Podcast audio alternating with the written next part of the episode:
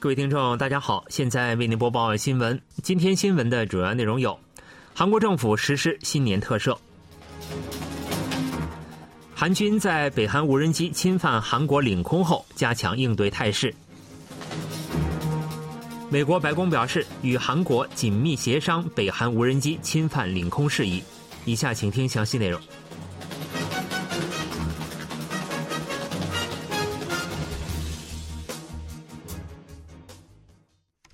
在新年即将到来之际，尹锡悦政府二十七日实施了第二次特赦。政府当天发布了一千三百七十三人特赦名单，其中包括政界人士、公职人员和违反选举法的人员等。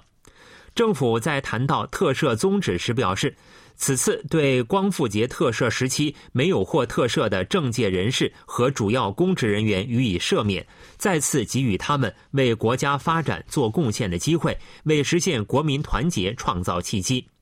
按照此前的预计，因健康原因而已终止服刑的前总统李明博被包括在此次赦免对象之内。李明博因贪污和贿赂被大法院判处十七年有期徒刑，并处一百三十亿韩元罚金。随着此次获特赦，其剩余十五年刑期和未缴纳的八十二亿韩元罚金也被免除。因涉嫌在门户网站回帖造假、操纵舆论而被大法院判处两年有期徒刑的庆尚南道前道知事金庆洙，也如逾期一样成为了赦免对象。但由于是没有恢复政治权利的赦免，到二零二八年五月为止，金庆洙的被选举权将受到限制。除此以外，总统秘书室前市长金其春、前经济副总理崔炯焕、前国家情报院院长袁世勋等多位政界和官界出身人士也被列入赦免和复权对象。此前，法务部长官韩东勋向尹锡悦总统报告了审查委员会选定的特赦名单。尹锡悦在经国务会议决议后行使了赦免权。在韩国政府发布新年特赦名单后，朝野各党纷纷发表了各自立场。执政党国民力量党认为，新年特赦是尹锡悦总统做出的消除矛盾、面向统合的决定；而第一在野党共同民主党对此次特赦评价为释放腐败和击毙势力的任意大放出式的赦免。国民力量党首席发言人梁勤喜在二十七日的评论中表示，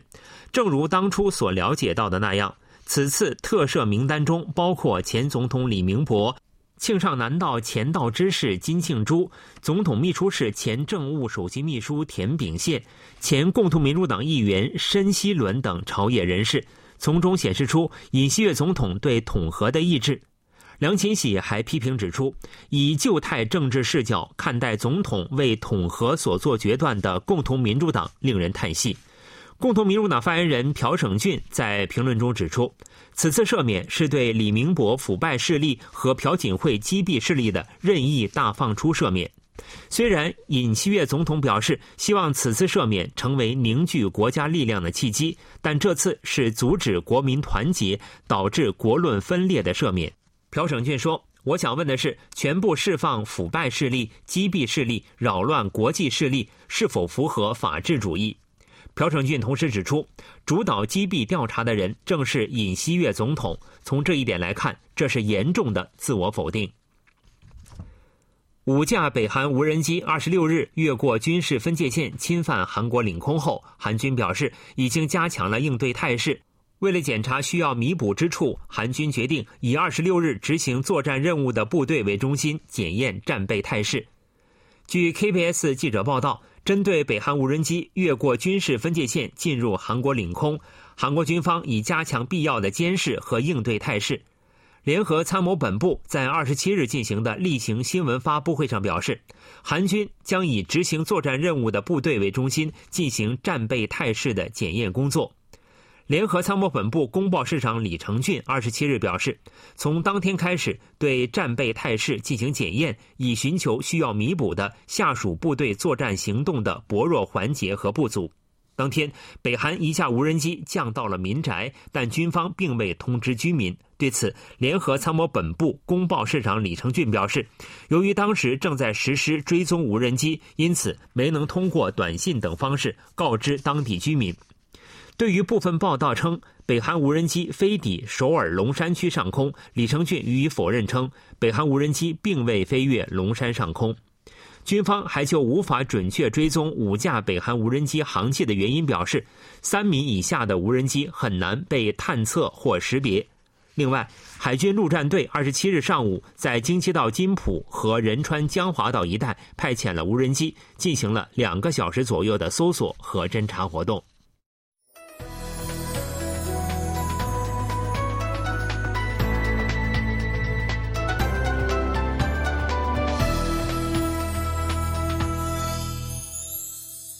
KBS World Radio，这里是韩国国际广播电台新闻节目，欢迎继续收听。韩国总统尹锡悦二十七日在龙山总统室主持召开的国务会议上谈到北韩无人机侵犯韩国领空时，指出，在过去几年里，我军应对态势和训练极其缺乏。尹锡悦的发言是指。虽然军队采取了应对措施，但北韩无人机侵犯韩国领空后返回，其主要原因是上届政府在构筑应对态势方面有欠不足。尹锡悦在当天的会议上表示，北韩无人机侵犯韩国领空，明显显示我军需要更高强度的应对态势和训练。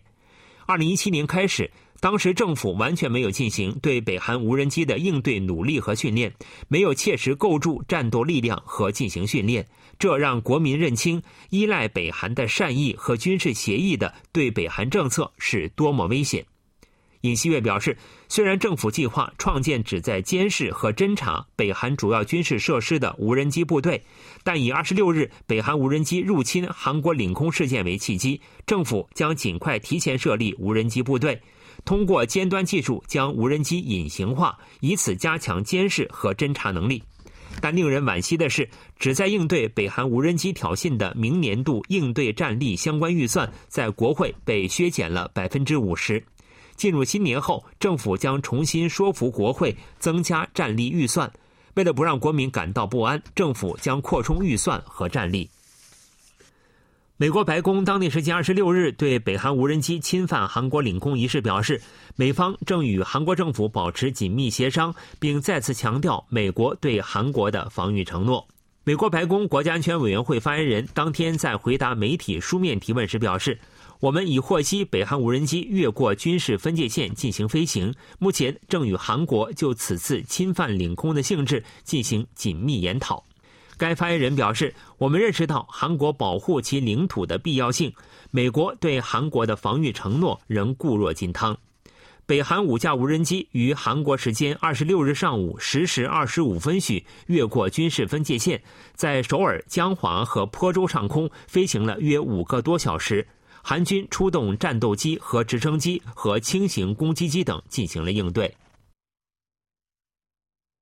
被日帝强制征用受害者方面表示，政府已通报不是用日本企业的资金，而是用韩国企业的资金提供赔偿的方案。受害者方面对政府的应对提出了抗议。被日帝强征受害者方面二十六日下午召开紧急记者会，公开了政府前一周向受害者介绍的有利方案，并表明了全面拒绝的立场。受害者表示，政府介绍该方案时称，首先。由被日帝强征受害者支援财团接受韩国企业的捐款，在筹得款项后再向受害者提供赔偿金，而受害者方面的核心要求事项及日本战犯企业参与赔偿和道歉，并未包括在方案之内。负责上述赔偿事宜的行政安全部下属被日帝强征受害者支援财团已开始进行财团章程变更。最近举行的该财团理事会会议，在章程设立目的和事业范围处新增被强征受害者补偿、赔偿、支援等表述。对此，受害者方面明确表明拒绝立场。被日帝强征受害者法律代理人金世恩表示，虽然受害者方面已表明不同意通过财团提供赔偿金，但政府却试图通过这一程序取代日企的赔偿，这给受害者带来了另一种伤害。受害者方面谴责称，三菱和日本制铁等日企完全不出资，是外交失败和外交上的重大惨案。被日地强征受害者法律代理人林在成表示，由受害者支援财团首先开始提供赔偿，然后期待日企自主参与的这种立场，简直就是乞讨。韩日二十六日在东京举行了外交部局长级磋商。韩国外交部表示，政府方案尚未被确定，两国就日方做出有诚意的回应重点进行了讨论。据调查，意味着大企业总裁一家责任经营的理事登记比率每年都在减少，但也有批评意见指出，本应进行牵制的理事会仍然停留在举手表决阶段。据 KBS 记者报道，公正交易委员会以今年由总裁领导的五十八家大企业集团为对象进行的调查结果显示，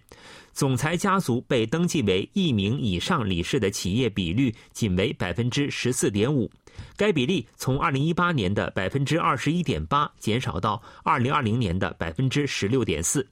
去年进一步降低到百分之十五点二等，每年都在下降。诸如限制集中供火等私利骗取经营的对象企业理事登记比率超过了百分之六点七，因此有意见批评企业总裁一家只顾谋取权利，却回避法律责任。公正交易委员会企业集团政策科长闵惠英说：“存在未登记高管的公司比率虽然有所减少，但总裁家族集中担任未登记高管的企业可能是私利骗取限制对象企业。”